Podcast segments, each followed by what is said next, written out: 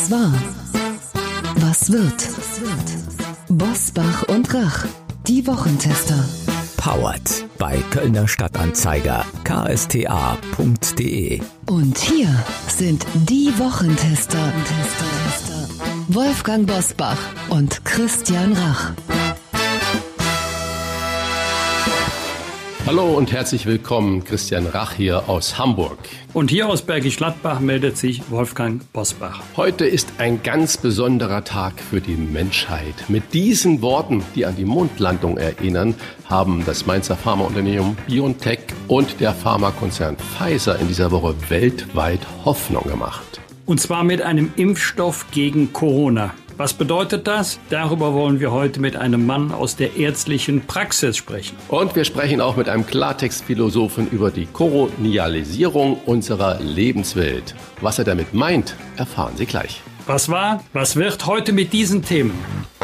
Auf dem Prüfstand der Wochentester. Impfstoffhoffnung aus Deutschland. Wann können wir wieder so etwas wie Alltag leben? Homeoffice im Lockdown. Warum ist die Kolonialisierung unserer Lebenswelt eine echte Gefahr? Schlechter Wahlverlierer. Wann ist Trump wirklich weg und was bringt das neue Amerika? Als Gäste begrüßen die Wochentester Professor Dr. Thomas Kurscheid. Der Facharzt für Allgemeinmedizin gibt uns einen Einblick in die tägliche Praxis während der Pandemie und ordnet ein, was wir vom Corona-Impfstoff zu halten haben. Und Professor Markus Gabriel, Deutschlands weltweit bekanntester Gegenwartsphilosoph, erklärt uns die USA unter Joe Biden und warum er ernsthaft Angst vor Twitter hat. Und auch heute wieder mit dabei unser Redaktionsleiter Jochen Maas, der sich immer dann zu Wort meldet, wenn wir ein klares Urteil abgeben sollen. Hallo aus Köln und danke an alle, die uns in dieser Woche im Rahmen der Verlosung der Manfred Lütz Bücher Feedback zu unserem Podcast gegeben haben. Das können Sie auch übrigens ohne Verlosung machen, immer jederzeit auf unserer Facebook-Seite einfach die Wochentester eingeben und dann sind Sie auf der Facebook-Seite. Wir freuen uns immer über Anregungen, über Kritik, über Vorschläge, was wir anders oder besser machen können. Daniela Odenbach aus Köln, die hat uns begeistert im Zug gehört in der vergangenen Woche auf der Fahrt nach Frankfurt und bittet ganz, ganz dringend um weitere Podcasts, weil sie sich darüber immer sehr freut. Dr. Matthias Beggerow aus Bergisch Gladbach schreibt, dass er schon zu den Stammkunden der Wochentester gehört. Ähm, wir werden auch auf dem Schiff gehört. Binnenschiffer Klaus-Erich Reinhardt von der MS Aqua Verde in Eberbach im Südwesten Deutschlands, der hört uns auch regelmäßig. Für Hörerinnen wie Christina Botti aus Rösrath sind wir der der erste abonnierte Podcast. Da finde ich, sind wir besonders stolz drauf, dass wir auch ein paar Hörer begeistern, die bislang noch keine Podcasts gehört haben. Vielen Dank dafür. Und das sei an dieser Stelle nochmal gesagt. Abonnieren kostet nichts. Einfach nur ein Häkchen setzen in Ihrer Podcast-App, ob das bei Apple ist, bei Amazon Music, bei Spotify. Sie können es aber natürlich auch ganz normal auf der Internetseite des Kölner Stadtanzeiger hören. In Troisdorf, da hört und lobt uns Susanne Grumptmann, ebenso wie Thomas Neugebauer aus Hannover. Und zusammenfassend kann man sagen, wir haben Hörer von Nord bis Süd, von West bis Ost und es gab ganz viel weiter so und Komplimente für euch beide.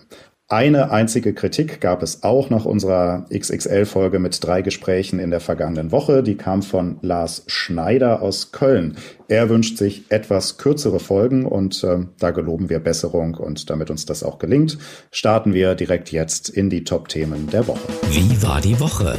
Wolfgang Bosbach und Christian Rach sind die Wochentester. Wochentester.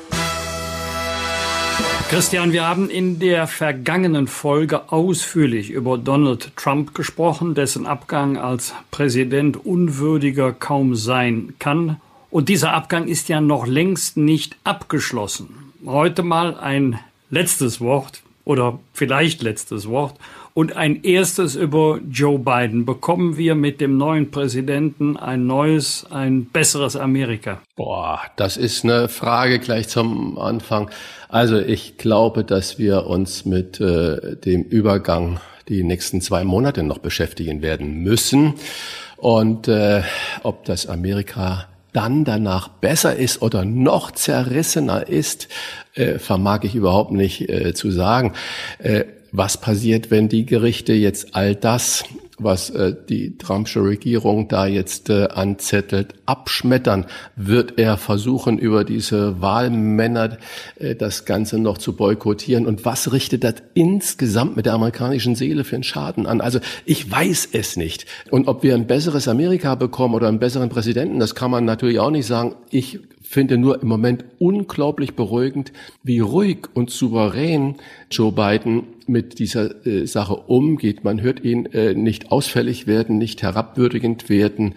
Das Einzige, was er, glaube ich, gesagt hat, die Tage war, Mr. President, das ist peinlich, was du da veranstaltest. Und äh, peinlich ist natürlich eine ganz äh, liebevoll zärtliche Umschreibung für das ganze Gezitter, was da im Moment abgeht. Also ich wage keinen Ausblick ähm, da äh, zu machen, aber wir hatten vier Jahre natürlich für die Medien war das äh, perfekt. Das heißt, äh, man konnte schreiben jeden Tag, man musste nur auf Twitter-Konto gucken. Und es gab nichts Wichtigeres äh, als das, was Trump getwittert hat. Und äh, das heißt, das waren Selbstgänger und äh, ich hoffe, dass die Medien sich da auch jetzt ein bisschen mal wieder beruhigen und das Ganze den Dampf mal ein bisschen rausnehmen, weil es gibt Wichtigeres als Trump-Tweets. Wolfgang, die Kanzlerin war am Montag in ihrem dreiminütigen äh, Pressestatement die Begeisterung über Joe Biden noch nicht ganz so anzusehen, wohl aber so ein bisschen anzuhören.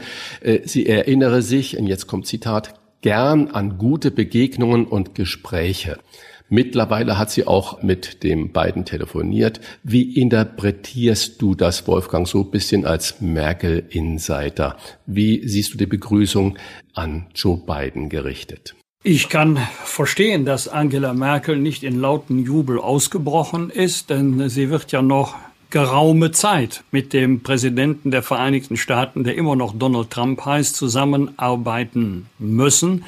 Man mag über ihn denken, wie man will. Er ist nun einmal bis zum Amtswechsel immer noch Präsident der USA und wir haben ein überragendes Interesse an guten Beziehungen zu den USA, unabhängig davon, wer Präsident ist.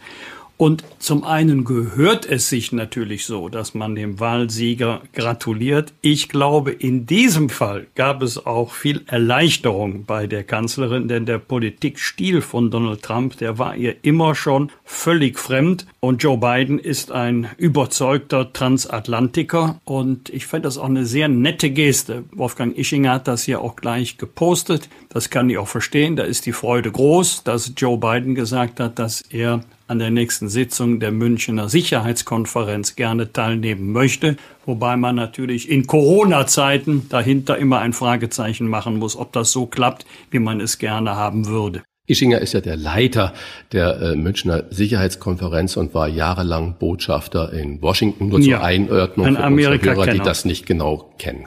Und Donald Trump, er will ja juristisch nicht locker lassen. Und in diesem Zusammenhang muss man erwähnen, dass der Regierungswechsel in den USA ja ganz anders vollstatten geht als bei uns in der Bundesrepublik Deutschland. Dort werden ja nicht nur ähm, Spitzenbeamte ausgetauscht, sondern die halbe Administration. Über 1000 Führungsstellen in der US-Administration müssen äh, vom Senat bestätigt werden. Eigentlich müsste jetzt schon längst ein Übergang in Form der Einarbeitung stattfinden. Auch das möchte Donald Trump nicht. Also wie peinlich kann das alles noch werden? Viele haben ja gesagt, es ist ein gutes Recht, das Ganze äh, auch juristisch überprüfen zu lassen. Und dann hoffe ich persönlich nur, dass die Gerichte attestieren, dass alles rechtens war. Was mich aber auch erstaunt ist, dass die, die Fernsehsender natürlich das Ergebnis der Wahl verkünden und nicht der offizielle äh, Wahlleiter. Äh, bei uns gibt es ja auch immer Hochrechnungen, die dann natürlich darauf dann die Elefantenrunden oder die Kommentare nach sich ziehen. Aber das richtige Ergebnis kommt ja relativ schnell äh, durch den Bundeswahlleiter. Das ist in den USA auch alles anders. Und auch anders wird äh, das sein, wenn Biden bestätigt ist, dass es das erste Mal einen weiblichen Vizepräsidentin geben wird in Amerika, Kamala Harris. Und als äh, Frau Merkel dann über sie sprach, dann habe ich eigentlich so ein kleines Lächeln in ihrem äh, Gesicht gesehen und sie sagte, Sie freue sich darauf, diese Frau kennenzulernen, die als Kind zweier Einwanderer für viele Menschen eine Inspiration sein wird. Und äh, dann die Frage, wird Kamala Harris der heimliche Star der neuen Regierung werden, Wolfgang? Ja, das ist durchaus möglich. Eine ausgesprochene, erfahrene Politikerin, eine kluge Juristin. Sie ist auch sehr scharfzüngig und das scheint mir auch vor dem Hintergrund des Alters von Joe Biden nicht unerheblich zu sein. Es gibt jetzt sicherlich Spekulationen, ob sie die nächste Kandidatin der Demokraten für das Amt des Präsidenten, der Präsidentin der USA sein könnte. Gut, aber da sage ich auch, äh, lass doch zuerst den Biden mal Präsident werden und dann gucken wir in Ruhe in die Zukunft. Wir können das nur kommentieren, aber in die richtige Zukunft müssen natürlich dann die Amerikaner, das amerikanische Volk gucken und sagen, sind sie denn zu weit für eine Frau an der Spitze? Wäre ja wünschenswert. Ah, ich glaube, sie wird sagen, gucken Sie sich in der Welt um, wie viele Frauen in Führungspositionen sind, Staaten regieren, Staaten repräsentieren. Und dann hat sie auch gute Argumente auf ihrer Seite. Und ein Argument ist ja auch die Kanzlerin der Bundesrepublik Deutschland. Wir werden gleich über eine weitere Inspiration sprechen. Der Mann heißt Ugo Schein, kam als Vierjähriger mit seiner Mutter aus der Türkei nach Deutschland, wo sein Vater in den Kölner Fortwerken arbeitet. Er studierte Medizin und gründete schon 2008 gemeinsam mit seiner Frau das Unternehmen Biontech. Und auf diese Firma schaut seit dieser Woche die ganze Welt. Ja, und was das deutsche Impfwunder kann, das besprechen wir gleich. Doch zuerst bitte ich euch nochmal um euer Wochentesterurteil, auch wenn es eine sehr schwere Frage ähm, in dieser Woche ist. Bekommen wir mit Joe Biden ein neues, besseres Amerika? Ja, was heißt neues, besseres Amerika? Vielleicht hört das gesamte Twitter auf. Amerika ist ein wunderbares Land mit einer großartigen Bevölkerung, mit unglaublich viel Innovation und toller Industrie.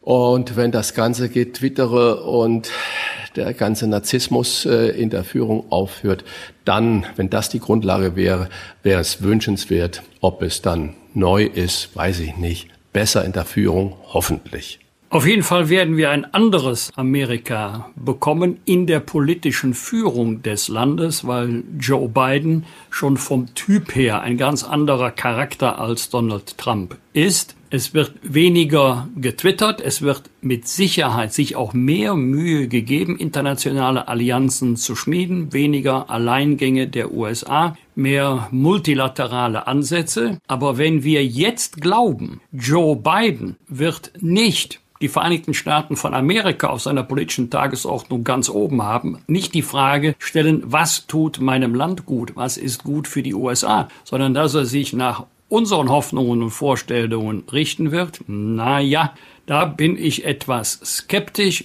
Er wird sicherlich mehr Rücksicht nehmen auf die Meinungen der Partner, aber er wird auch in erster Linie das tun, von dem er glaubt, dass es gut ist für sein Land. Fragen wir doch, fragen wir doch. Wolfgang Bosbach und Christian Rach sind die Wochentester. Tester, Tester. Er zählt zu den bekanntesten Fachärzten in Deutschland und ist Autor zahlreicher und erfolgreicher Medizinratgeber.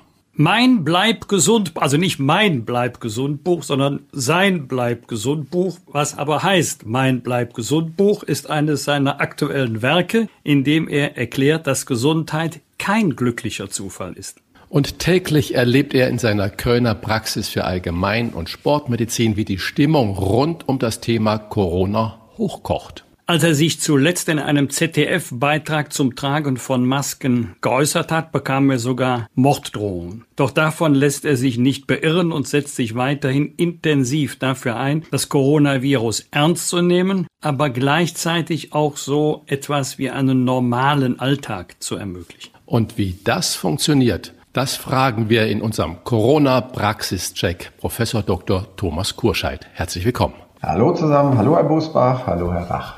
Herr Professor Kurscheid, Anfang der Woche hat die ganze Welt gebannt nach Mainz geschaut. Nicht wegen Karneval, was abgesagt wurde, oder Fassenacht, wie es ja dort heißt, sondern äh, die Firma BioNTech ist ein Durchbruch gelungen mit einem Impfstoff, der 90-prozentigen Schutz gewährleistet.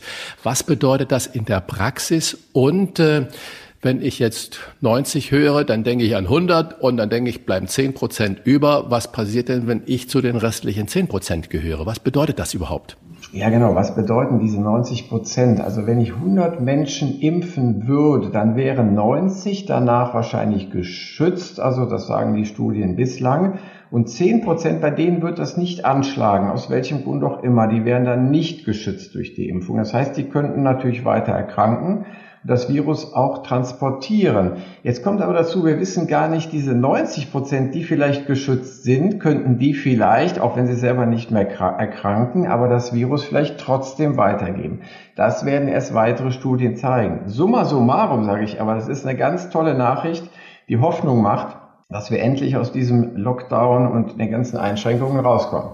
Äh, Gibt es denn Erkenntnisse über die gerade erwähnten 10 Prozent? Alter, Vorerkrankungen, was könnte ja, da eine Rolle spielen oder ist das genau, noch ungewiss? Das, das, hängt erstens vom Impfstoff ab. Es sind ja mehrere in der Pipeline und wir wissen noch nicht, wie Ältere, speziell Ältere auf diesen Impfstoff reagieren, weil das Immunsystem im Alter etwas schwächelt und auch auf Impfungen nicht mehr so richtig reagiert oder man müsste den Impfstoff in der Dosis erhöhen. Es könnten also diese 10 Prozent vor allen Dingen Ältere übrig bleiben. Das sind natürlich genau die, die eigentlich den Schutz auch bräuchten. Aber da müssen wir abwarten, was die weiteren Studien zeigen und was auch die anderen Impfstoffe, die ja noch in der Pipeline sind, äh, gegebenenfalls hergeben für diese Altersgruppe. Deutschland hat sich im ersten Schritt 56 Millionen Impfdosen gesichert. Bis zu 100 Millionen verspricht der Bundesgesundheitsminister insgesamt.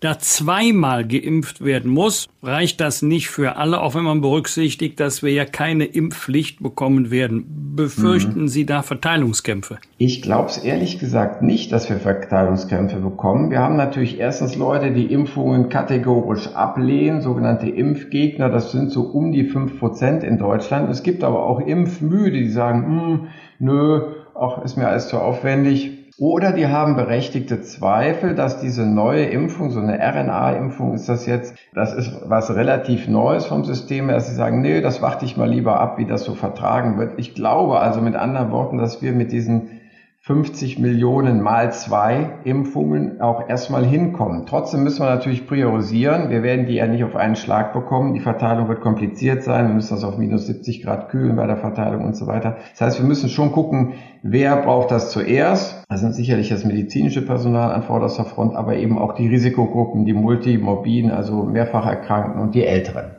Ja, aber genau diesem Problem äh, hat sich ja die Politik auch mit dem Wissenschaftsrat äh, schon mal Gedanken drum gemacht. Und äh, ist das in Ordnung, dass man das von oben herunter dann irgendwie festlegt? Oder muss es da Parlaments- und Landesdebatten drüber gehen? Das ist die eine Frage. Und die andere, wenn man jetzt sagt, okay, let's go, wie lange würde das dauern, bis wir alle geimpft haben? Also das ist natürlich eine Entscheidung, wo auch der Ethikrat mitreden sollte, der das ethisch abwägt, was ist zumutbar und was nicht. Wir haben natürlich immer wieder Priorisierungen im Gesundheitswesen, äh, wenn es darum geht, wer wird noch transplantiert und wer wird nicht transplantiert, wer darf noch spenden und wer nicht. Das, das ist also etwas, was, was sowieso gang und gäbe ist. Aber ich würde empfehlen, auf jeden Fall den Ethikrat einzubeziehen und der ist doch einbezogen. Und dann natürlich so viele Gremien wie möglich, aber lange Rede, kurzer Sinn. Im Endeffekt müssen wir priorisieren und sagen, irgendjemand braucht diese am Anfang knappen Impfdosen und wer bekommt die?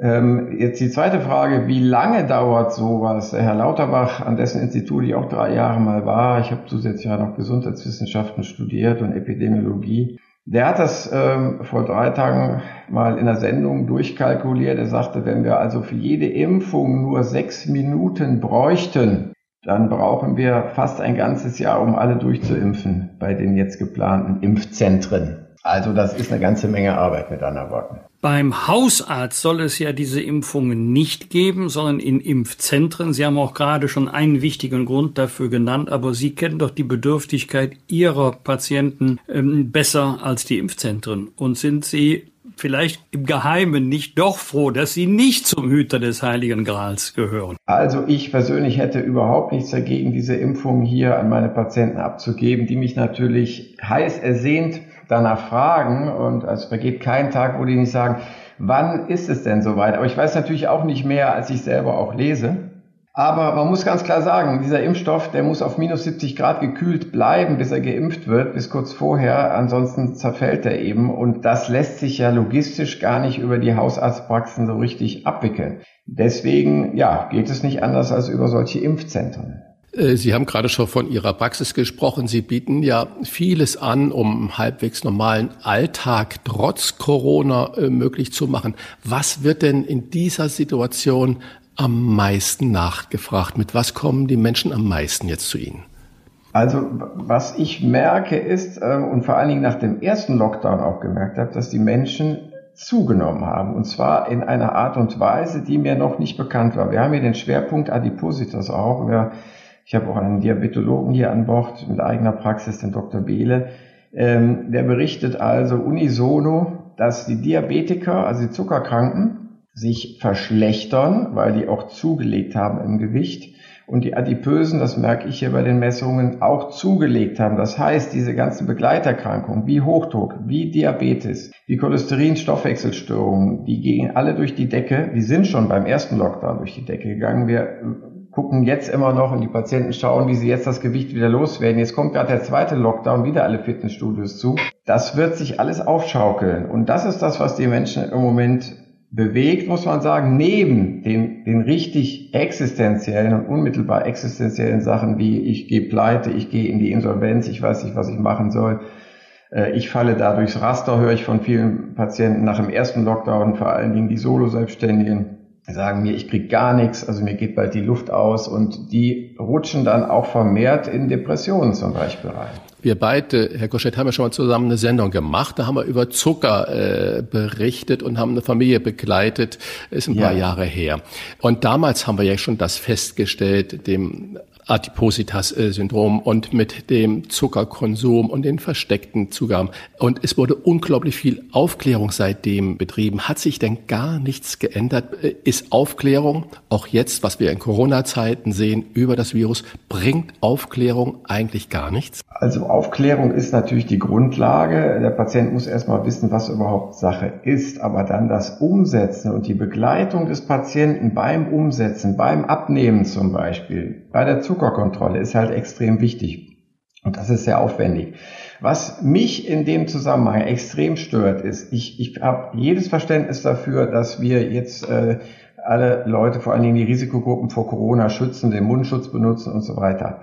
Was ich in dem Zusammenhang nicht verstehe, ist, das ist ja nicht die einzige Erkrankung, die es gibt im Augenblick. Wir haben ja noch äh, 10.000 andere Erkrankungen und da habe ich leider noch nie erlebt, dass die Bundesregierung da mit derselben Werfe rangeht und sagt, äh, ja, wir müssen zum Beispiel bei der Lebensmittelkennzeichnung was machen. Das wären ja klitzekleine Schritte gewesen im Vergleich zu diesem Lockdown, den man jetzt auf einmal ruckzuck durchgesetzt hat. Aber selbst diese kleinen Schritte bei der Behandlung, die ja helfen würden, bei der Behandlung von Diabetes, bei Adipositas, sind in der Vergangenheit ganz zäh gelaufen. Ich sage nur diese ähm, Kennzeichnungsampel, die wir über Jahre nicht bekommen haben. Also kleinste Schritte gehen nicht. Wir, wir sehen jetzt, was bei Corona auf einmal alles geht. Und ich frage mich, warum geht das nicht bei den anderen Erkrankungen auch, wo der Staat ja auch eine Schutzpflicht hat, der Bürger? Könnte ein Corona-Schnelltest auf absehbare Zeit die einzige Lösung für Veranstaltungen zum Beispiel des Kulturbetriebes sein, also einmal getestet, negativ und dann wird der Zutritt gewährt? Also meine Einschätzung ist, dass wir von heute angerechnet sicherlich noch mindestens ein Jahr lang, ähm, bis die Impfung dann flächendeckend ausgerollt ist, auf die Schnelltests angewiesen sind. Und da würde ich auch zu mehr Mut raten. Also ich würde wirklich die Großveranstaltungen tatsächlich mit dem üblichen Schutz, mit Mundschutz, Abstand und so weiter zulassen und vorher jeden testen. Das ist natürlich logistisch etwas aufwendiger, aber dann haben wir da eine Sicherheit. Wir haben zwar eine Sicherheit von nur 99 Prozent durch diese Schnelltests, aber ich sag mal so, Leben hat immer ein Restrisiko. Also wenn wir nur ein Prozent dann eben nicht richtig testen, ich glaube, da wäre die ganze Bevölkerung durchaus bereit, dieses klitzekleine Restrisiko mitzutragen. Bei solchen Veranstaltungen, bei Betriebsfesten und was es da alles gibt. Können Sie so Pi mal Daumen sagen, was so ein Test denn kostet?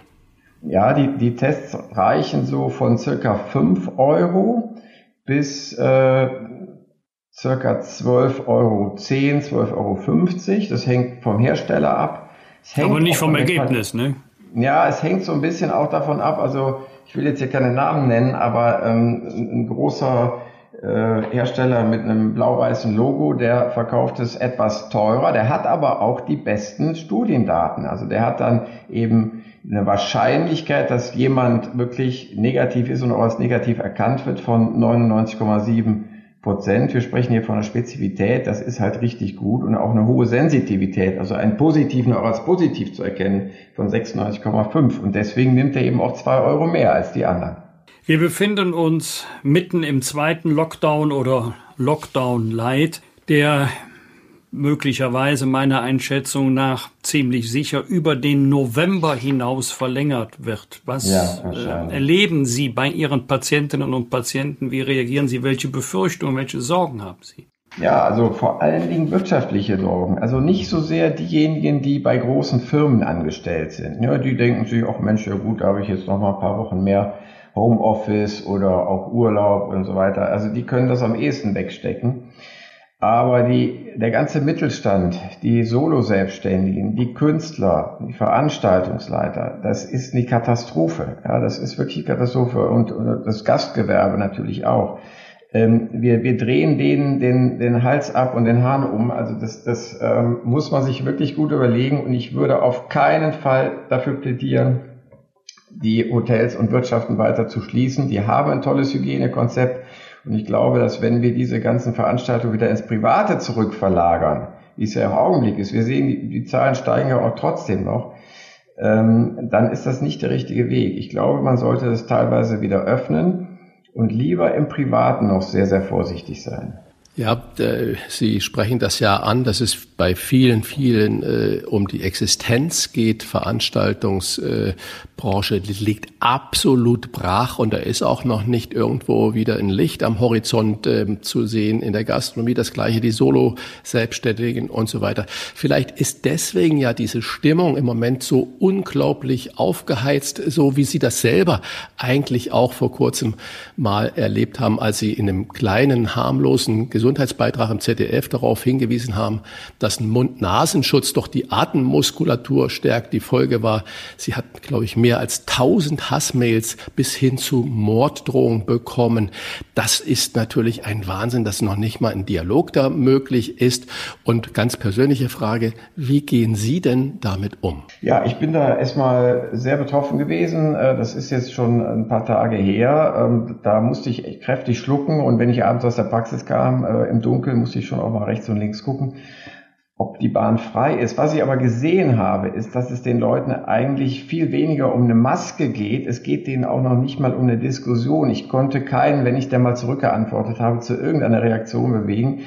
Ähm, es geht denen mehr drum, und da vermischen sich nämlich die Lager, die Anti-Masken-Lager mit extremen politischen Ansichten, es geht denen mehr um einen Systemwechsel, das haben die mir geschrieben. Also haben mir auch gedroht, Herr Kurscheid, wenn dieses System stürzt, dann werden Sie wie die NS-Ärzte Hitlers auf der Anklagebank sitzen. Nur weil ich ungefähr zehn Worte zur Maske gesagt habe. Ne? Also man, man sieht, das ist eine, eine aufgewühlte Gemengelage und das sollte die Politik ernst nehmen, Herr Busbach. Da muss man wirklich sagen, da gärt es und Ganz wichtig ist in dem Zusammenhang, die Corona-Maßnahmen müssen nachvollziehbar sein. Es ist nicht nachvollziehbar, dass man in Geschäfte rein darf und umgekehrt in die Gastronomie nicht. Also das sind so Sachen, die, die müssen wirklich verständlich sein. Und man muss ganz klar nochmal sagen, und da muss ich auch unseren Ärztepräsidenten äh, rügen, der hat sich da etwas versprochen und sagt, ja, die Maske ist eigentlich gar nicht nachgewiesen, dass die wirkt. Doch, das ist nachgewiesen. Und das ist so eine kleine Einschränkung, nur diese Maske zu tragen, mit so einem großen Effekt, dass wir das wirklich ganz nach vorne stellen müssen. Und ja, es gibt Leute, die sind dagegen, aber die werden dann hoffentlich in der Minderzahl bleiben, denn je mehr Maskenverweigerer wir haben, desto länger schlagen wir uns auch mit einem Lockdown rum. Herr Professor, kann Ihnen die erfreuliche Mitteilung machen, bei mir laufen Sie mit Anlauf offene Türen ein und äh, wenn Sie mal 48 Jahre politisch äh, unterwegs sind, ich habe auch schon einiges ja. erlebt und kann das daher, was Sie sagen, sehr, sehr gut nachvollziehen. Aber bei uns Politikern könnte man sagen, das gehört dazu. Das ist im Gehalt inbegriffen. Bei Ärzten ja. sollte das eigentlich ganz anders sein. Das machen denn Ihre Patientinnen und Patienten? Ich nehme an, die müssen alle eine Maske tragen, spätestens wenn sie im Wartezimmer sitzen. Auf jeden Fall. Müssen also, auf die Behandlung warten. Finden Sie auch da mehr Zweifler, Maskenzweifler? Nein, also muss ich sagen, wir haben hier keine ernsthaften Diskussionen mit den Patienten. Die kommen alle freiwillig mit den Masken rein. Die setzen sich im Abstand ins Wartezimmer. Wir haben im Wartezimmer zusätzlich noch einen Luftdesinfektor, der mit UV-Strahlung die Luft desinfiziert und 99,9 Prozent der Viren rausholt. Wir haben tatsächlich auch noch keinen einzigen Fall jetzt hier gehabt durch diese Vorsichtsmaßnahmen. Und es zeigt auch, obwohl wir hier wirklich jeden Tag vollen Betrieb haben, über zehn Stunden, keine einzige Infektion, dass man mit dem Maskenschutz eine ganze Menge erreichen kann und mit dem Abstand. Wir haben ja schon über Biontech äh, gesprochen, dass da vielleicht Hoffnung irgendwo am Horizont kommt. Und äh, Sie haben gerade selbst erwähnt, dass Sie auch schon mal im Team von äh, Lauterbach mitgearbeitet haben. Deswegen eine abschließende Frage. Haben Sie persönlich äh, eine Prognose, wie weit dieser zweite Lockdown äh, uns helfen wird, diese ganzen Fallzahlen wieder nach unten äh, zu bringen? Oder muss so ein Lockdown noch härter werden? Ich denke, der wird uns helfen. Wir sehen jetzt noch so die Nachwirkungen des letzten Kürbisfestes, den wir ja vor ein paar Tagen hatten. Da haben die Leute nochmal kräftig gefeiert und natürlich auch Infektionen ausgelöst. Ich denke, dass die in den nächsten Tagen noch runtergehen werden, die Fallzahlen, sich hoffentlich irgendwo zwischen 10.000 15.000 stabilisieren. Also ich heute war es ja wieder sehr, sehr hoch. Über ja, genau, aber das könnte noch ein Nachläufer vom Halloween sein. Ähm, aber wenn wir jetzt noch zwei, drei Tage warten, vermute ich, dass es runtergehen wird, so dass wir uns hoffentlich bei 10.000, 15.000 einpendeln, vielleicht auch drunter und um eine Verschärfung herumkommen, vor allen Dingen um Weihnachten herum, äh, wäre das gut. Auf der anderen Seite werden wir Weihnachten ja nicht alle alleine feiern werden. Wir werden wieder zusammensitzen und das kann wieder einen kleinen Peak ausrichten. Aber solange das eben nur kurz ist und mit Abstand und mit Maske, dürfte das gut gehen. Ich hoffe nicht, dass wir nochmal irgendeinen Lockdown verlängern müssen. Da appelliere ich wirklich auch an die Vernunft, ja, von uns allen. Wir bedanken uns bei Professor Dr. Thomas Kurscheid, dessen Praxis zwar in Köln ist, ich glaube an der Bonner Straße, aber viel wichtiger, seine Wiege, die stand in Bergisch Gladbach, genauer gesagt in Bensberg. Vielen Dank, Herr Professor. Ja, Gerne. Danke Gut, und für, und für, uns alle auch noch ein kleiner Fun-Fact am Rande. Wer die Adresse jetzt von Biontech in Mainz sucht, der wird finden an der Goldgrube 12. Das heißt also, das ist ja tatsächlich die, der, nicht jetzt neu gegeben, sondern die alte Adresse. Und das klingt ja aus heutiger Sicht Nomen ist oben. prophetisch. Genau. Also, egal ob Bergisch Gladbach oder nicht, nach Mainz muss man hin. Vielen Gut, Dank. Herzlichen Dank. Was war's war? Wolfgang Bosbach und Christian Rach sind die Wochentester. Tester. Er gilt als Deutschlands weltweit bekanntester Gegenwartsphilosoph und lehrt in Bonn, Paris und New York. Und das gefällt mir besonders. Er spricht gerne Klartext. Ein großartiges Gespräch haben wir mit Professor Markus Gabriel geführt, heute in großen Ausschnitten und am nächsten Dienstag in gesamter Länge für Sie bei den Wochentestern. Und beides lohnt sich. Wenn wir jetzt auch über Moral sprechen wollen und moralisches Verhalten und Werte sprechen wollen, hat denn in den USA mit der Wahl die Moral gewonnen, wenn auch nur ganz knapp? Ich glaube, dass in der Tat die Erleichterung, die wir alle empfinden, daher rührt, dass in der Tat die Moral fürs Erste gewonnen hat. Der Sieg ist allerdings nicht ganz zufriedenstellend äh, endgültig. Ja, also 77 Millionen Stimmen gegen 70 Millionen reicht äh, natürlich noch nicht, äh, um äh, Frieden wiederherzustellen. Aber es ist ein weiterer Fall von moralischem Fortschritt, den wir jetzt erlebt haben, keine Frage. Daher auch das Gefühl der Erleichterung. Der Präsident in den USA will von einer Wahlniederlage nichts wissen, schon mal gar nicht drüber reden, schickt seine Anwälte los, feuert Mitarbeiter, schimpft auf Twitter. Kann jemand für einen moralischen Ruck in einer ja dort gespaltenen Gesellschaft sorgen, weil er ja mit seinem Politikstil viele abschreckt. Ja, also ähm, das Problem, das wir jetzt erlebt haben, dieser furchtbaren Trump-Jahre, ja, wie schlimm die waren, empfindet man ja jetzt erst recht, wo sie aufhören. Man, äh, es gab ja immer wieder Momente, wo man sich das irgendwie versucht hat, schön zu reden, jeder auf seine Weise. Äh, aber nicht die Aussicht, die wir jetzt haben äh, mit beiden, ist das Klima, das geistige Klima besser wird. Wir dürfen das aber aber nicht überschätzen. Ich habe jüngst gesagt, äh, so wie Nietzsche einmal gesagt hat, Gott ist tot, darin hat er sich zwar teilweise getäuscht, aber was er meinte war, dass Gott nicht mehr der Standard ist zur Begründung unserer moralischen Werte. So müssen wir anerkennen, dass der große moralische Bruder USA tot ist, ja? Also wir Europäer sind jetzt eine erwachsene Demokratie oder erwachsene Demokratien. Und äh, wir sollten nicht darauf setzen, dass unsere amerikanischen Freunde jetzt die Fackel der Vernunft und der Freiheit sind. Äh, Europa ist im Moment erheblich progressiver als die USA. Und es muss jetzt umgekehrt sein. Wir müssen unseren amerikanischen Freunden aus Dank für die Demokratielektion, die wir erhalten haben, jetzt progressive Demokratie beibringen. Es ist andersrum das Verhältnis dieses Mal. Herr Professor Gabriel, ich habe in meiner politischen Zeit und Arbeit schon häufig den Satz gehört, warum soll ich jetzt solidarisch sein oder besonders moralisch? Zu viele da oben verhalten sich ja so auch nicht. Täuscht der Eindruck, kommt man manchmal ohne Moral, ohne Skrupel weiter. Anders formuliert, lohnt sich Moral nicht. Also ich glaube, das ist eine wichtige Frage des moralphilosophischen Nachdenkens. Ich glaube, am Ende des Tages lohnt sich die Moral immer, weil die moralischen Werte, äh, die ja in der menschlichen universal von uns allen geteilten Natur gründen, ja, die sind nachhaltige Werte. Äh, wer sich äh, radikal böse äh, verhält und äh, offensichtlich moralische Werte mit den Füßen tritt, der kann kurzfristige Erfolge feiern, bricht dann aber in sich zusammen wie ein lächerliches Würstchen. Ja, das sehen wir im Fall von Donald Trump gerade oder natürlich mit sehr viel mehr Horror verbunden im Niedergang der Diktatoren in Europa im letzten Jahrhundert. Ja, das heißt, letztlich zahlt sich das moralisch Richtige aus. Und dazu gehört natürlich auch eine Korrektur, eine Kursänderung. Wenn man darüber informiert wird, äh, dass man sich moralisch nicht richtig verhält und sieht das ein, hat man immer noch eine Aussicht, eine Chance auf Kursänderung. Ja, also zur Moral gehört auch Nachsicht. Aber in diesem komplexen Spiel zahlt sich das Moralische aus. Also das unmoralische Verhalten ist immer nur ein sehr kurzfristiger Gewinn, den man nicht lange auf seinem Konto verbuchen kann, glaube ich auch in der Politik. Also Teil der, des Erfolges der Kanzlerschaft von Angela Merkel liegt darin, dass sie so oft auch die moralische Oberhand hatte, jetzt ja auch wieder in der Pandemie. Das erklärt teilweise in meiner Lesart jedenfalls ihren auch politischen Erfolg. Wenn ich jetzt mal zwei Wörter da sehe, Corona-Kritiker und Corona-Leugner, dann liegt das ja unglaublich eng beisammen.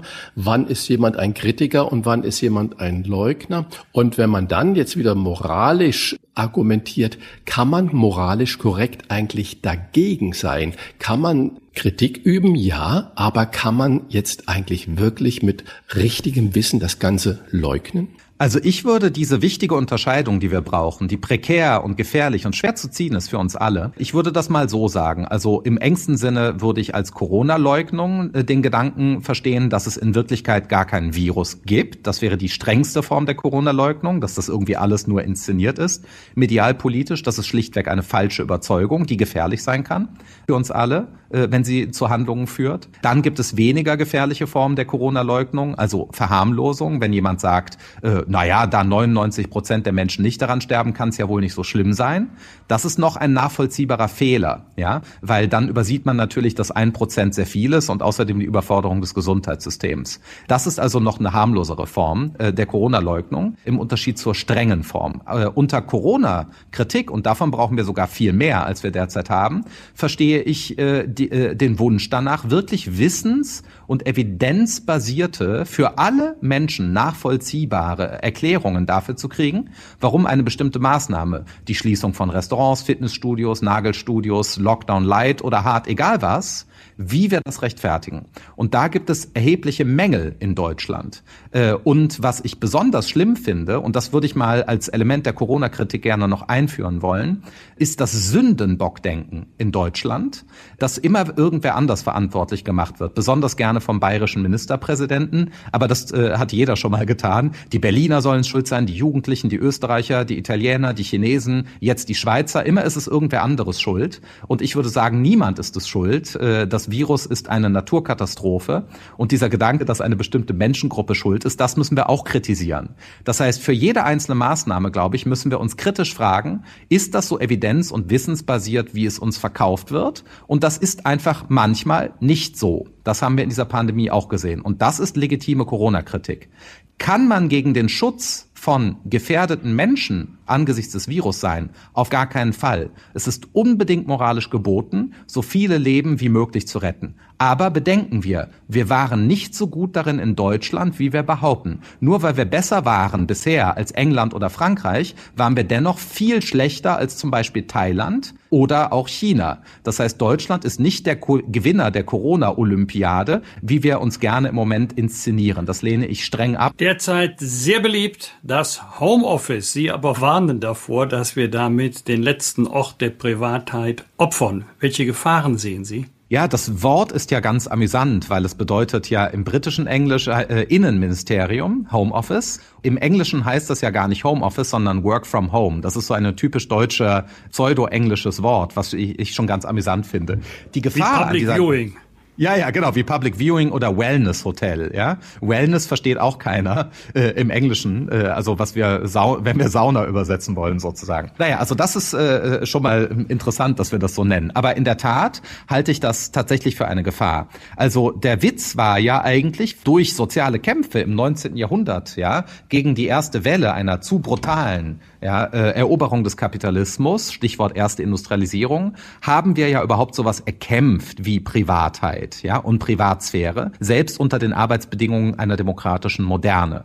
Und das gerät jetzt unter Druck. Wir kennen das ja alle äh, in den letzten sechs Monaten, dass man faktisch mehr arbeitet sogar als sonst, ja. Also das heißt, diese dauernde ewige Erreichbarkeit hat ja nochmal zugenommen. Ich kann davon profitieren, weil ich global vernetzter Akademiker bin, aber äh, jeder Mensch wird ja jetzt so herausgefordert. Das heißt, der Alltag, die Freizeit, ja, der Unterschied von Arbeit und Freizeit ist völlig verwischt und im Grunde genommen überarbeiten sich die Menschen jetzt, was sicher Teil ist sozusagen der guten Wirtschaftsdaten im dritten Quartal, die der, äh, die Herr Altmaier deklarieren konnte. Das resultiert letztlich auch davon, dass wir uns alle überarbeitet haben. Ja, also wir sind doch gerade zwischen Depression und Überarbeitung viele Menschen in ihrer Lebenswirklichkeit. Ich würde sagen, wir müssen so schnell wie möglich aus der Homeoffice-Situation wieder raus, weil der Weg zur Arbeit und der geschützte geschützte Raum, die Stunden im Büro und so weiter, dieser klar umgrenzte Raum, der uns also auch einen Raum der Freizeit gibt, der muss nicht nur geschützt, sondern eigentlich werden, sondern wir brauchen mehr davon, damit wir überhaupt unsere, sagen wir mal, 38 Stunden Woche auch wirklich kriegen. Fast jeder arbeitet im Moment mehr und das ist doch ein gesamtgesellschaftlich massives Problem. Aber könnten wir nicht sagen, das ist im Moment die Ausnahme und äh, so wie ich sie jetzt verstehe, ist Ihre Befürchtung, dass diese Ausnahmesituation auch in eine neue Normalität übergeht. Und verstehen Sie das mit dem Wort Koronalisierung äh, der Gesellschaft, äh, was Sie so häufig im Moment benutzen? Genau, also es ist ja davon auszugehen, dass wenn wir uns nicht wehren, ja, also in den klassischen demokratischen Kämpfen, ja, für Arbeiterrechte und so weiter, Arbeitnehmer, Arbeitgeber für uns alle, kurzum für Rechte, solange wir uns nicht wehren, äh, werden bestimmte Dinge, die in dieser Pandemie äh, zufällig eingeführt werden mussten, um sie zu bekämpfen, äh, auch bleiben. Ja, und manches davon ist begrüßenswert. Wir haben auch etwas gelernt, aber vieles eben auch nicht. Das ist einfach bekannt aus der politikwissenschaftlichen und philosophischen Theorie des Ausnahmezustands. Die Theorie sagt ja nicht, sobald der Staat einen Ausnahmezustand, in dem Fall äh, bei uns mittels Bundesinfektionsschutzgesetz eingeführt hat, bleibt das für immer. Nein. Aber die Gefahr besteht, das ist genau wie in der Virologie. Äh, wir haben ja noch nicht einmal in Deutschland ein exponentielles Wachstum des Virus erlebt, weil wir uns ja genau davor geschützt haben. Die Modelle haben ja nur gesagt, wenn du das und das machst, dann wächst es exponentiell. So ist es hier jetzt auch. Der Ausnahmezustand droht sich immer zu verfestigen. Das liegt in seinem Wesen. Deswegen erleben wir, das werden wir diesmal auch haben beim Lockdown. Das Spiel geht immer so. Man sagt erst zwei Wochen Lockdown mit so und so, dann muss man leider vier Wochen Lockdown machen und dann muss man noch mehr schließen. Das gehört zum Wesen. Ja, äh, deswegen werden wir auch nicht vier Wochen Lockdown Light haben, sondern mindestens bis Weihnachten. Das war vorhersagbar und zwar nicht aus böser Intention der Regierenden, ja, sondern weil das zur Struktur von Ausnahmezuständen gehört. Das ist gut studiert, dieses Phänomen. Und deswegen glaube ich, besteht die Gefahr, dass eben das Eindringen in die Privatsphäre und die weitere Festsetzung der äh, sozial zerstörerischen Systeme der US-amerikanischen Tech-Monopole in unserem Alltag, die amerikanische Gesellschaft ist ja nicht zufällig polarisiert durch die sozialen Medien, Twitter-Präsident eben, das geht alles nicht so leicht weg. Und da müssen wir uns wehren, ja, ähm, damit das wieder verschwindet die schlechten Seiten. Äh, das müssen wir im Nachgang alles ordentlich durcharbeiten. Apropos Twitter, Sie haben vor kurzem gesagt, Sie hätten weniger Angst vor der Bildzeitung als vor Twitter. Das kann ja jetzt nicht nur mit Donald Trump zusammenhängen. Was macht Ihnen Angst? Naja, es gibt ja das bekannte Phänomen, ja, der Shitstorms, ja, äh, und überhaupt die ganze Gefühlslage, die mit Twitter einhergeht. Also man kann Angst davor haben, was geschieht, wenn man eine unbequeme oder oder polarisierende Meinung äußert, egal welcher Art, ja, wenn man dann angegriffen wird äh, oder Beschimpfungen, die ja kaum verhinderbar sind auf Twitter, Verzerrungen, Diffamierungen, das gehört ja alles äh, zum System dort, ja. Oder man kann sich umgekehrt auch darüber freuen, dass man so viele Follower und sowas hat, ja. Und diese gesamte Gefühls Gefühlslage, die Freude über pseudosoziale Anerkennung, also jemand hat einen Tweet gesehen und geteilt, diese Freudephänomene, genauso wie die Angstphänomene, man wird auf Twitter angegriffen und zerrissen, äh, die entstehen dadurch, dass die Algorithmen von vornherein so gebaut sind, auch in Kooperation mit Neurowissenschaftlern und so weiter, ja, äh, und Verhaltensforschern aus der Wirtschaftswissenschaft. Die Dinger sind so programmiert, dass sie primitive Instinkte in uns reizen, ja. Also, dass man das Gefühl hat, das sei ja ganz toll, dass man so und so viele Likes hat, das äh, zielt zielt äh, direkt auf bestimmte Hirnareale. Und das wissen auch die Softwareingenieure. Und damit wird unsere Gefühlslage manipuliert. Das ist im Grunde genommen wie Drogenkonsum. Und das sind auch noch besonders schlechte Drogen. Also ich trinke dann lieber doch eine gute Flasche Wein, die auch gefährlich ist, sein kann für meinen Organismus, äh, als mich an Twitter zu berauschen. Ich halte das für eine sozial gefährliche Droge, die sozialen Netzwerke. Je nach Betrachtungsweise gibt es übrigens nicht nur unter der Überschrift Corona-Politik und die Folgen, auch bei uns, nicht nur in den USA. Gesellschaftliche Spannungen, andere würden vielleicht sagen, eine gesellschaftliche Spaltung. Wie stark ist diese Spaltung schon, wenn wir sie einmal unterstellen? Und ähm, ja, werden diese Spannungen noch größer, je länger dieser Lockdown andauert und womit rechnen Sie? Ja, also ich habe beim ersten Lockdown war ich äh, sehr optimistisch wegen der Solidarität. Das haben ja auch die Umfragen relativ klar gezeigt. Und jetzt beim zweiten Lockdown, äh, der äh, klarerweise da den ganzen Sommer über der gesellschaftliche Diskurs, der politische gesagt hat, wir müssen um jeden Preis den zweiten Lockdown verhindern, der muss gar nicht sein, der kommt nicht. Das war ja die diskursive Stimmung äh, über den Sommer. Nur mal einfach kann man ja nicht bestreiten, dass jeder große Politiker, Politikerin das mindestens einmal gesagt hat über den Sommer, dass sowas nicht kommt. Jetzt ist es wieder da. Und die Umfragen sind ja schon mal ungünstig. Man liest ja so etwas wie, dass 28 Prozent der Menschen äh, die derzeitigen Maßnahmen mehr oder weniger pauschal ablehnen. Und das ist natürlich schon eine riesige Zahl, ja, also äh, in einer Demokratie. Äh, Sie können sich ja dann mal ausrechnen, wie sich das ins parteienpolitische Spektrum übersetzt. Das wird äh, wohl ein Prozentsatz FDP, ein großer Prozentsatz AfD, aber nicht nur das sein, nicht? Das wird äh, alle Parteien auch betreffen, also die gesamte Wählerschaft eben, 28 Prozent. Entschuldigung, ich bin ja da auch Mathematiker und sage immer, ja. wenn Sie 28 da haben, haben Sie 72 auf der anderen Seite. Und wenn Sie heute eine Mehrheit mit 72 Prozent haben, ist die natürlich äh, exorbitant und auch, ja. äh, auch tragend, staatstragend. Ja, ja, keine Frage. Aber die 28 Prozent sind da. Das sind viele Menschen. Ja, ja also mit denen die zwei müssen wir sprechen.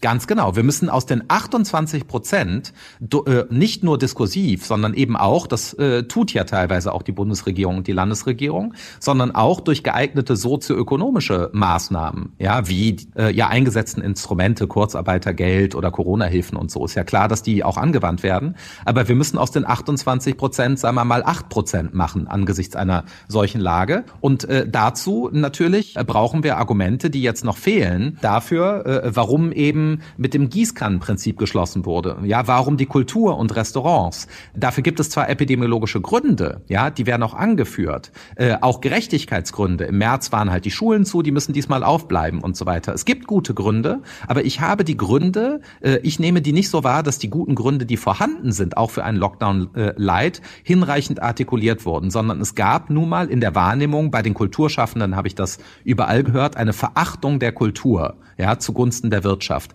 Das, äh, das muss man auch kompensieren. Das geht auch diskursiv und finanziell, aber da muss man aggressiver sein. Wenn die Bundeskanzlerin äh, den gesamten Kultursektor als Unterhaltung verbucht, ist das ein Problem, weil wir ohne den äh, Sektor, sagen wir mal, des Theaters ja auch keinen modernen demokratischen Rechtsstaat, so wie er ist, hätten. Wir brauchen die Kunst auch für die Demokratie und das ist nicht so eine schöne Nebensache. Ja, man musste das schließen. Ich sehe die Gründe. Es gibt sehr gute Gründe für den Lockdown Light, überwiegend gute Gründe. Aber die wurden meines Erachtens gesellschaftlich nicht hinreichend transparent geschildert. Äh, lange Rede, kurzer Sinn. Ich glaube, vier Prozent könnte man mit besseren Argumenten schon mal gleich wieder gewinnen. Aber vermutlich äh, hat die Politik eben nicht die Zeit wie die Philosophie, jahrelang über dieses Phänomen zu diskutieren, bis man zu einer Entscheidung kommt. Ich glaube, man muss Entscheidungen äh, treffen. Äh, und wenn sie falsch waren, braucht man diese Stärke festzustellen, ich habe falsch entschieden und lerne aus der falschen Entscheidung. Letzte Frage. Was glauben Sie, wie lange würden wir als Gesellschaft denn diesen, äh, wenn es einen neuen Lockdown noch gibt, und Sie haben vermutlich recht, dass Weihnachten darunter fallen wird, wie lange kann man das aushalten? Wie lange geben diese 28 Prozent Ruhe und werden nicht irgendwann 40 Prozent.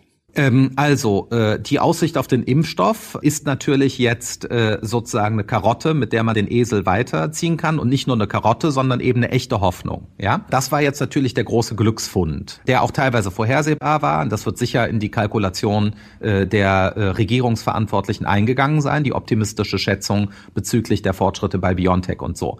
Aber lange geht das nicht mehr. Ich glaube, dass dass man bis Februar äh, noch durchkäme mit Lockdown Light, wenn man denn per Corona-Hilfen wirklich fair diesmal das finanzieren kann. Ja, also wenn das überhaupt finanzierbar ist, dann glaube ich, äh, äh, schafft man das bis Februar, aber dann ist wirklich Schluss. Also in dem Augenblick, wo draußen mal 21 Grad ist und die Sonne scheint, wird man den Leuten nicht mehr sagen können, sie können nicht ins Restaurant. Ja, dann haben sie nämlich nicht mehr 28 Prozent, sondern das wird irgendwann völlig unplausibel. Das heißt, es wird äh, spätestens, glaube ich, im Februar wieder einer radikalen Kursänderung bedürfen. Mit sehr viel Glück wird ab Januar schon geimpft, ist ja nach heutigem Stand jedenfalls allemal nicht unmöglich, sondern sogar wahrscheinlich. Äh, und damit wären wir dann glimpflich durchgekommen. Wir haben ein riesiges Problem wenn der Impfstoff äh, doch nicht so funktioniert, wie es jetzt aussieht. Also wenn bei der Zulassung nicht äh, noch Schwierigkeiten auftreten. Die Experten sagen mir, das sei nicht so, äh, weil die mRNA-Impfstoffe besonders gut gefeit sind gegen Nebenwirkungen. Hoffen wir, dass sie recht haben. Wenn der Impfstoff nicht nächstes Jahr verfügbar ist und wir machen Lockdown auf und zu äh, Taktik, äh, dann bricht die Gesellschaft in zwei Teile spätestens im Mai. Da, länger halten wir das nicht aus. Gerade in komplizierten Zeiten brauchen wir klare Worte und die haben uns heute Professor Markus Gabriel gesagt von der Uni Bonn. Ein herzliches Dankeschön. Vielen Dank für diese Einladung. Ja, und ich sage auch danke, dass sich endlich mal ein Philosoph so konkret geäußert hat und nicht nur im Überbau. Ja, das muss man halt mal äh, wagen. Wir sind ja alle verliebel. Ich kann mich getäuscht haben, aber ich habe es wenigstens versucht. Genau, vielen Dank. Äh, bis bald mal. Ja, Bis tschüss. Bald. Alles Gute. Ja, danke. Tschüss. Rauf und runter. Wolfgang Bosbach und Christian Rach sind die Wochentester. Wochentester. Wir geben Ihnen an dieser Stelle unsere ganz persönliche Bewertung ab über das, was wir in dieser Woche gut oder schlecht fanden. Daumen hoch oder Daumen runter, klare Urteile sind gefragt. Lieber Wolfgang, über was hast du dich in dieser Woche aufgeregt oder was hat dich dazu bewogen, mal Applaus zu rufen oder den Daumen nach unten zu drehen? Nicht exakt in dieser Woche, aber in den letzten Tagen beide Daumen hoch für die tapferen Helfer in Izmir nach dem Erdbeben, die nicht aufgegeben haben, die sich nicht nur Stunden, sondern tagelang auf die Schuttberge gelegt haben, um noch menschliche Lebenszeichen zu vernehmen und die Mühe hat sich auch gelohnt. So etwas äh, imponiert mir äh, in hohem Maße, aber wir gehen dann leider auch sehr schnell wieder zur Tagesordnung über und kommen dann zu den eher traurigen Dingen. Daumen runter für folgende Frage. Wir hatten bei der großen Demonstration in Leipzig vor wenigen Tagen ja Exzesse, wir hatten Ausschreitungen und dann kam die Frage, die zu erwarten war, wer trägt dafür die Verantwortung? Die Politik, die Polizei oder die Gerichte, die die Demo nicht verboten haben? Man könnte ja mal eine andere Frage stellen.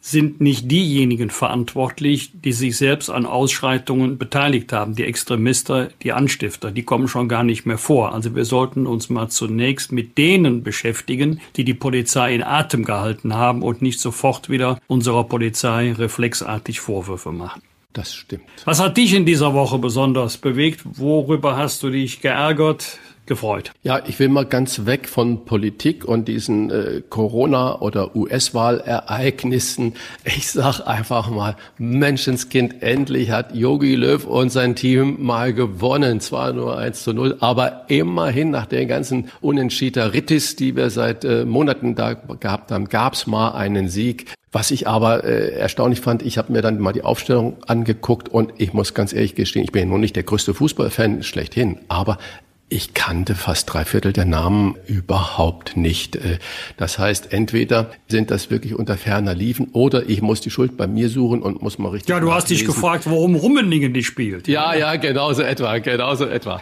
Und aber immerhin endlich mal wieder einen Sieg, zwar ein Schmalhandsieg, aber immerhin ein Sieg. Und Yogi Löw hat auch alle Fragen diese Woche ganz gut pariert und hat gesagt, er hat einen Plan und das glauben wir mal. Und Daumen runter gibt es auch eine kleine Sache aber die für mich im Moment so typisch ist bei vielen Dingen, die so unter den Teppich fallen. Wir haben uns ja schon hier an dieser Stelle über den Berliner Flughafen BER unterhalten, der in den Kosten explodiert ist. Die Elbphilharmonie in Hamburg genauso. Und nun gibt es noch so eine weitere Sache in Hamburg. Da wurde das Haus der Erde geplant. Hamburg ist ja Exzellenzuni und da gibt es ein Cluster, gerade Geowissenschaften. Die sind ganz weit führend damit. Und da gibt's das alte Geomatikum, wo ich noch studiert drin habe. Und da sollte das Haus der Erde. Äh, Haben wir wohl schon lange in Bergisch Gladbach. Das nennt ja, sich siehst du mal, also, also Berg, auf nach Bergisch Gladbach. Die Planung waren 177 Millionen und sollte 2019 äh, schon in Betrieb gehen. Und äh, ich habe die Tage gelesen, jetzt sind die Kosten bei 303 Millionen. Das ist ein Plus von 126 Millionen. Warum? Weil auch da die Lüftungen und und all das nicht funktionieren, da sage ich ganz deutlich Daumen runter. Kann man da in den Verwaltungen nicht mal lernen, von Anfang an Profis da irgendwie an solche Themen heranzubringen? Und äh, scheinbar sind solche Beträge wie 126 Millionen mehr äh, in der heutigen Zeit überhaupt nicht mehr erwähnenswert, weil wir nur noch mit Milliarden um uns herum äh, schmeißen. Und das finde ich Daumen runter. Und ein zweites Daumen runter und hoch. Ich finde es ganz wunderbar, dass diese ganze Kinderschänder-Sache endlich da richtig vor den Gerichten überall kommt, dass da auch mal mit Datenschutz nicht ganz so groß hantiert wird, dass man die Leute da online verfolgt. Und Daumen runter, erschreckend, wie viele es von diesen Fällen gibt, was ist das für eine Dunkelziffer? Ich, ich mag mir das Leid, was da produziert wird, gar nicht vorstellen.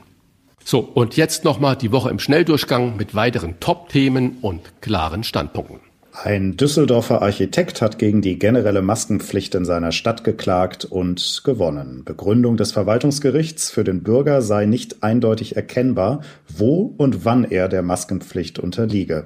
Außerdem gehe die Stadt Düsseldorf mit fünf Metern Abstand weit über die Corona-Schutzverordnung hinaus. Euer Urteil dazu? Hat das Signalwirkung für andere Städte, es bei den Regeln nicht zu übertreiben? Das hat Signalwirkung mit Sicherheit. Denn das Gericht hat ja auch geurteilt, Maß und Mitte müssen gehalten werden, auch bei allen Maßnahmen zur Bekämpfung der Pandemie. Man kann das auch konkretisieren. In Düsseldorf musste man keine Maske tragen in Grünanlagen und auf Friedhöfen. Aber in leeren Seitenstraßen, da war Maskenpflicht. Ja, das kann man keinem erklären, warum das so geregelt sein muss. Ich sehe es eher als Aufforderung an die Verantwortlichen, an die, die Ämter, die solche Maßnahmen und Verordnungen erlassen, doch bitte nicht nur schnell sowas zu machen, sondern auch sorgfältig das zu machen, das abzuwägen, das rechtssicher zu machen, weil solche Urteile verunsichern absolut die Bevölkerung, geben den ganzen Corona-Leugnern und Kritikern irgendwie immer mehr Wasser auf die Mühle. Und äh, da sollte man bei den Verordnungen viel sorgfältiger sein, damit solche äh, Pannen nicht passieren. Ein zweites Thema gab es in dieser Woche, ihr habt es gerade schon angesprochen, bei der Querdenken-Demo in Leipzig gab es am vergangenen Wochenende zahlreiche Verstöße gegen die Corona-Auflagen und anschließend politischen Zoff um den richtigen Umgang mit den Maskengegnern. SPD-Chefin Saskia Esken nannte die Polizeistrategie in Leipzig eine Bankrotterklärung und Thüringens Verfassungsschützer Stefan Kramer hält Querdenken für extremistisch. Euer Urteil, sollte man zukünftig härter gegen Querdenken vorgehen? Das war ein Vorschlag, der immer wieder auftauchte. An diesem Wochenende steht wieder eine Demo an in Frankfurt am Main und Sachsen hat die Obergrenze der Teilnehmer für zukünftige Demos auf 1000 festgelegt. Also euer Urteil härter vorgehen, möglicherweise vielleicht sogar verbieten? Also das ist ja sehr vielschichtig. Wenn Regeln eingehalten werden, sollte man nicht verbieten. Wenn die Regeln aber auch nicht eingehalten werden wollen, dann muss man auflösen. Ganz klares Statement.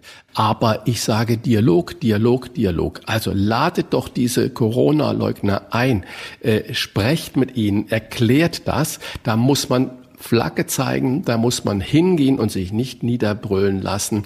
Und nur noch mal, weil ähm, du das erwähnt hast, Jochen, Frau Eskens, ohne ihr dazu nahe zu treten, sie meldet sich irgendwie immer nur zu Wort, wenn es irgendwas mit der Polizei zu tun hat. In Stuttgart ist sie dagegen, äh, in Leipzig ist sie dafür, äh, aber in der ganzen anderen Zeit höre ich gar nichts äh, von ihr, überhaupt von der SPD-Führung. Da sieht man nur noch die Giffey, Scholz und äh, äh, Hubertus Heil. Alle anderen in der Führung sind da absolut abgetaucht. Also dann auch lieber bei dem Thema abgetaucht bleiben. Von Verboten halte ich nichts, wenn sie nicht unabdingbar notwendig sind. Das ist auch ein Grund, warum ich schätze mal 99 Prozent aller Verbote von Demonstrationen von den Gerichten sowieso wieder aufgehoben werden. Wir haben eine ganz hohe Latte, hat die Verfassung gelegt für ein Demonstrationsverbot. Und ähm, ich halte auch nicht viel von dem Wort hart, harte Vorgehensweise. Polizei muss auch Maß und Meter halten. Verhältnismäßigkeitsprinzip gilt auch für unsere Polizei. Mir sind Begriffe wie konsequentes Einschreiten lieber, aber machen wir uns nichts vor, wenn sich 10 oder 20.000 versammeln und ein relevanter Teil gegen Regeln verstößt, dann kann eine solche Demonstration sehr schnell in Gewalt ausarten, wenn die Polizei äh, versucht, mit den ihr zur Verfügung stehenden Mitteln die Störer dingfest zu machen, ihre Personalien festzustellen. Äh, da wird man nicht nur mit zwei, dreihundertschaften antreten können, da braucht man ganz andere Zahlen und dann kommt sofort sofort am nächsten Tag die Kritik wahrscheinlich wieder von Frau Esken, dass die Polizei völlig unverhältnismäßig vorgegangen sei. Was wird? Was wird? Wolfgang Bosbach und Christian Rach sind die Wochentester. Wochentester. Auch das, was in der kommenden Woche wichtig wird, erfahren Sie bei uns, damit Sie gut informiert in die neue Woche starten können und damit Sie wissen, was wird. Und was vermutlich wirklich sein wird, lieber Wolfgang, am kommenden Montag berät unsere Bundeskanzlerin wieder mit den Ministerpräsidenten über die Corona-Pandemie und zieht eine Zwischenbilanz. Und jetzt natürlich wieder die vorausschauende prophetische Frage, was meinst du, Wolfgang, wird da der Lockdown verlängert werden oder wird man sagen, wir warten noch weiter ab, bis es wirklich Ende November ist? Also Stand heute, Schrägstrich Mitte November, sind die Zahlen unverändert hoch. In Bayern hat ein Landkreis die 400er Marke bei den Inzidenzwerten geknackt. Also das wäre schon eine Überraschung, wenn der Bund und die Länder zu dem Ergebnis kämen. 30. November letzter Tag des Lockdowns. Das wäre schon so eine Art vorweihnachtlichen Wunders. Schön wäre es, aber ich persönlich bin nicht besonders optimistisch. Rudolf Dressler wird am Dienstag 80 Jahre. Er gilt heute noch als das soziale Gewissen der SPD. Braucht die SPD heute Charakterköpfe wie Rudolf Dressler, lieber Christian? Naja, ich finde es sehr schwierig, weil jeder ja weiß, dass du äh, CDU-Mitglied bist und so aktiv warst, fast sogar schon Innenminister, wenn wir immer über SPD-Leute sprechen.